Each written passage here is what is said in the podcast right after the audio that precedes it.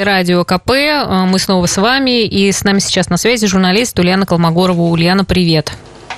Добрый день. Да, напомню, что я Марина Мерлачева, Ксения Вахрушева сегодня в эфире, и мы э, постараемся вам рассказать о последних событиях э, в связи с коронавирусом, в общем-то, и с какими-то громкими делами, которые произошли в эти выходные. Ну, начнем, наверное, все-таки да, я об... хочу сказать, что эти выходные были такие насыщенные. Я имею в виду в плане какой-то информационной наполненности. Правда, Ульян?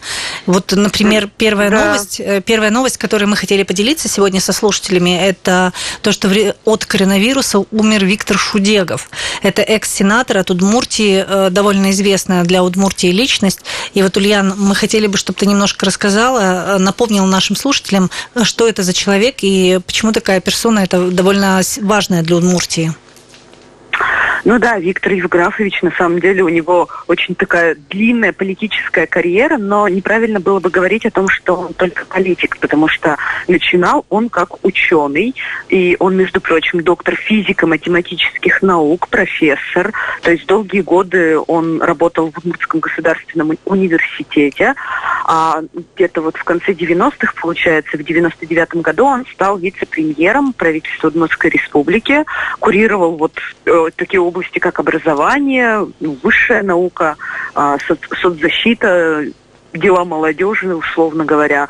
А, какое-то время, вот он год был председателем Государственного комитета по науке, высшему и среднему профессиональному образованию, а потом, собственно, с 2000 2001 года он стал представлять Удмуртию в Совете Федерации, был сенатором до 2007 года. И вот с 2002 по 2007 год он был председателем Комитета Совета Федерации по науке, культуре, образованию, здравоохранению и экологии. Позже вот он с 2007 года ушел в Государственную Думу, но он вообще всегда, и это даже его постам на Фейсбуке, он э, до самого, до последних дней очень всегда беспокоился о судьбе образования, о судьбе науки в России, очень много посвящал этому внимания, в том числе он автор более 380 научных работ, Поэтому, то есть это такой человек, как не только выдающийся политик, но и выдающийся ученый. Но кроме того, он около 10 лет был э, руководителем регионального отделения партии «Справедливая Россия» в Удмуртии, то есть где-то с 2006 по 2016 год. Вот в 2016 году он условно говоря, отошел от дел, скажем так, то есть он о, и в Госдуме перестал быть депутатом, и из «Справедливой России» перестал ее возглавлять в Удмуртии, по крайней мере. Но все равно последние годы он был достаточно активный, это видно даже по социальным сетям. Я сегодня пообщалась с Александром Балицким, это известный политолог, он был лично знаком с Виктором Шудеговым, и давайте послушаем, а, что он нам сказал. До последнего времени мы с ним вели переписку значит, в соцсетях, обсуждая те или иные политические вопросы, политические процессы, меня всегда удивляла и поражала его э, осведомленность информационная, э, его кругозор информационный. Практически не было ни одной сферы, касающейся культуры, образования или социальной сферы, в которой он не обладал бы очень мощным информационным ресурсом и очень аргументированно выдерживал свои позиции в отношении вот этих э, культуры, образования и политики, социальных вопросов. Это всегда подкупало его э, эрудированность. Э, вот. Ну, к сожалению, вот так случилось, как случилось, и мне, к сожалению, одним из первых сообщили о этой невосполнимой утрате для нашей республиканской политики. Ульян, скажи, пожалуйста, а где вообще он лечился? Где это произошло? Ну, вообще последние годы он жил в Москве, и вот э, у него э, пост был в Фейсбуке от 15 апреля. Он писал о том, что вот они с женой находятся в московской квартире в своей на самоизоляции.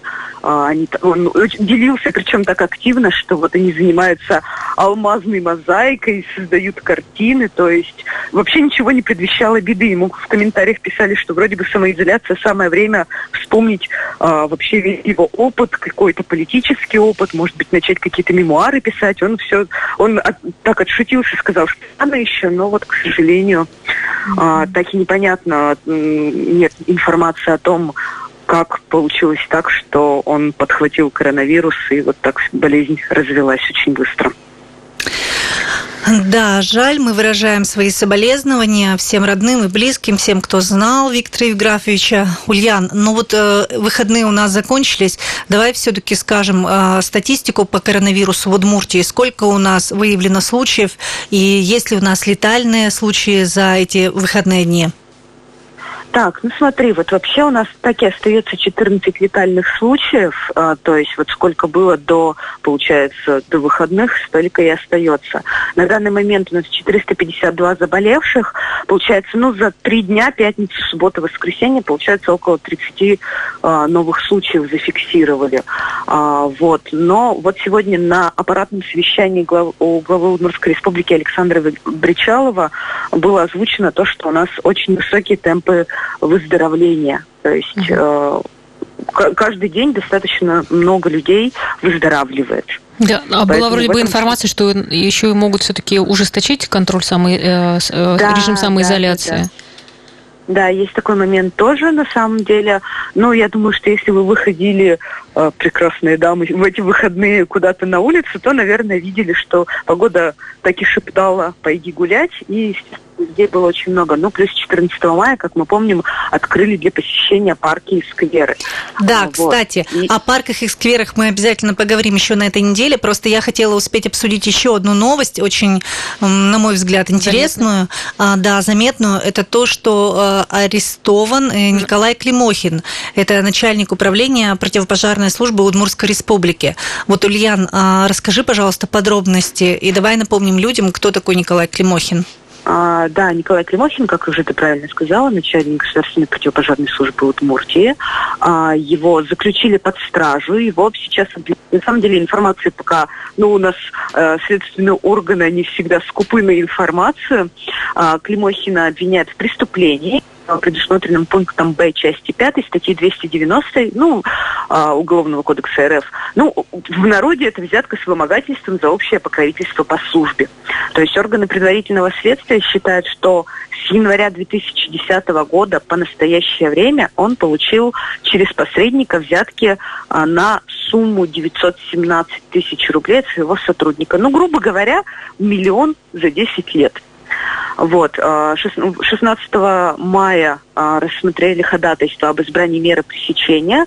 Естественно, а, обвинение просила заключение под стражу, защита просила домашний арест. Но в итоге вот все-таки заключение под стражу на два месяца до 14 июля 2020 года. Кто такой Николай Климохин, если вы не знаете или вдруг забыли? Прям хотела спросить там... тебя это, ну прекрасно. Давай расскажи, пожалуйста. Да. Вот. На самом деле он как бы все... Вообще биография у него, в принципе, можно даже сказать, блестящая. То есть человек всю жизнь в пожарной охране. А, то есть буквально там вот с 78 по 81 годы он был курсантом Ивановского пожарно-технического училища.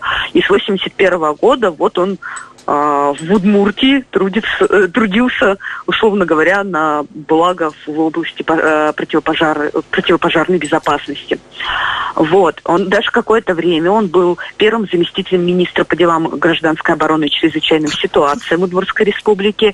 И с 2005 по 2010 год он был первым заместителем первым заместителем начальника главного управления МЧС России по Удмуртской республике. В 2015 году вот его назначили на его текущую должность, и контракт этот был пятилетний, то есть, в принципе, он должен был истечь в этом году, 31 декабря 2020 года. Но, как мы уже сейчас с вами понимаем, продлевать его вряд ли будут. Но, в, в принципе, мы, вот если смотреть его биографию, он даже участвовал в ликвидации крупных чрезвычайных ситуаций. Например, вот в 2010 году, когда были лесоторфяные пожары, он участвовал в ликвидации. И в 2011 году он участвовал вот в ликвидации ЧС, когда был пожар в Пугачево, о котором мы относительно недавно с вами говорили.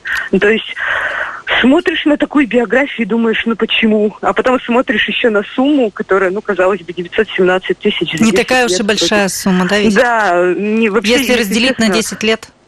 Да, проще заработать. Там э, это около меньше ста тысяч в год, ну как-то даже не, ну, да. Несерьезно, мне кажется. Да, да, да, да. Слушай, а я тоже считаю. Сколько лет было Николаю Климохину? А сколько лет Николаю Климохину? Так, смотри, вот он а, родился 16 июля 1961 года. То есть вот ему в следующем году был, э, исполнится 60 лет, 58, 59 будет. Угу. Вот. Mm. Причем, ведь, понимаете, ведь примерный вроде бы семьянин, жена, дочь, двое сыновей. Вот что же так? Ну, да, прекрасная вот, биография, в общем-то. Ну, давайте да, мы да, еще да, дождемся сейчас, пока еще не, в общем, ведется пока дело.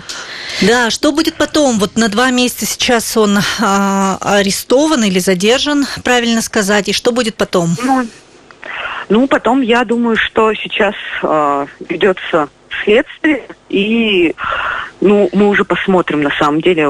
Примеры разные бывают в плане того, что, возможно, уже в этом году состоится суд, возможно, если там будут какие-то вопросы именно по доказательствам, возможно, будет в следующем году. Но я полагаю, что раз он уже находится под арестом, скорее всего, уже основная доказательная база собрана, поэтому, в принципе, mm-hmm. долго ждать не придется. Спасибо, ну, да. Время покажет. Ульяна, спасибо тебе большое. Ульяна Колмогорова была с нами на связи. Друзья, мы заканчиваем нашу программу. Хочу сказать, что завтра у нас в прямом эфире будет э, трансляция. К нам в гости придет Олег Николаевич Бекмеметьев, глава города, поэтому ждем ваших вопросов. Ну и, конечно, будет возможность дозвониться и задать свои вопросы.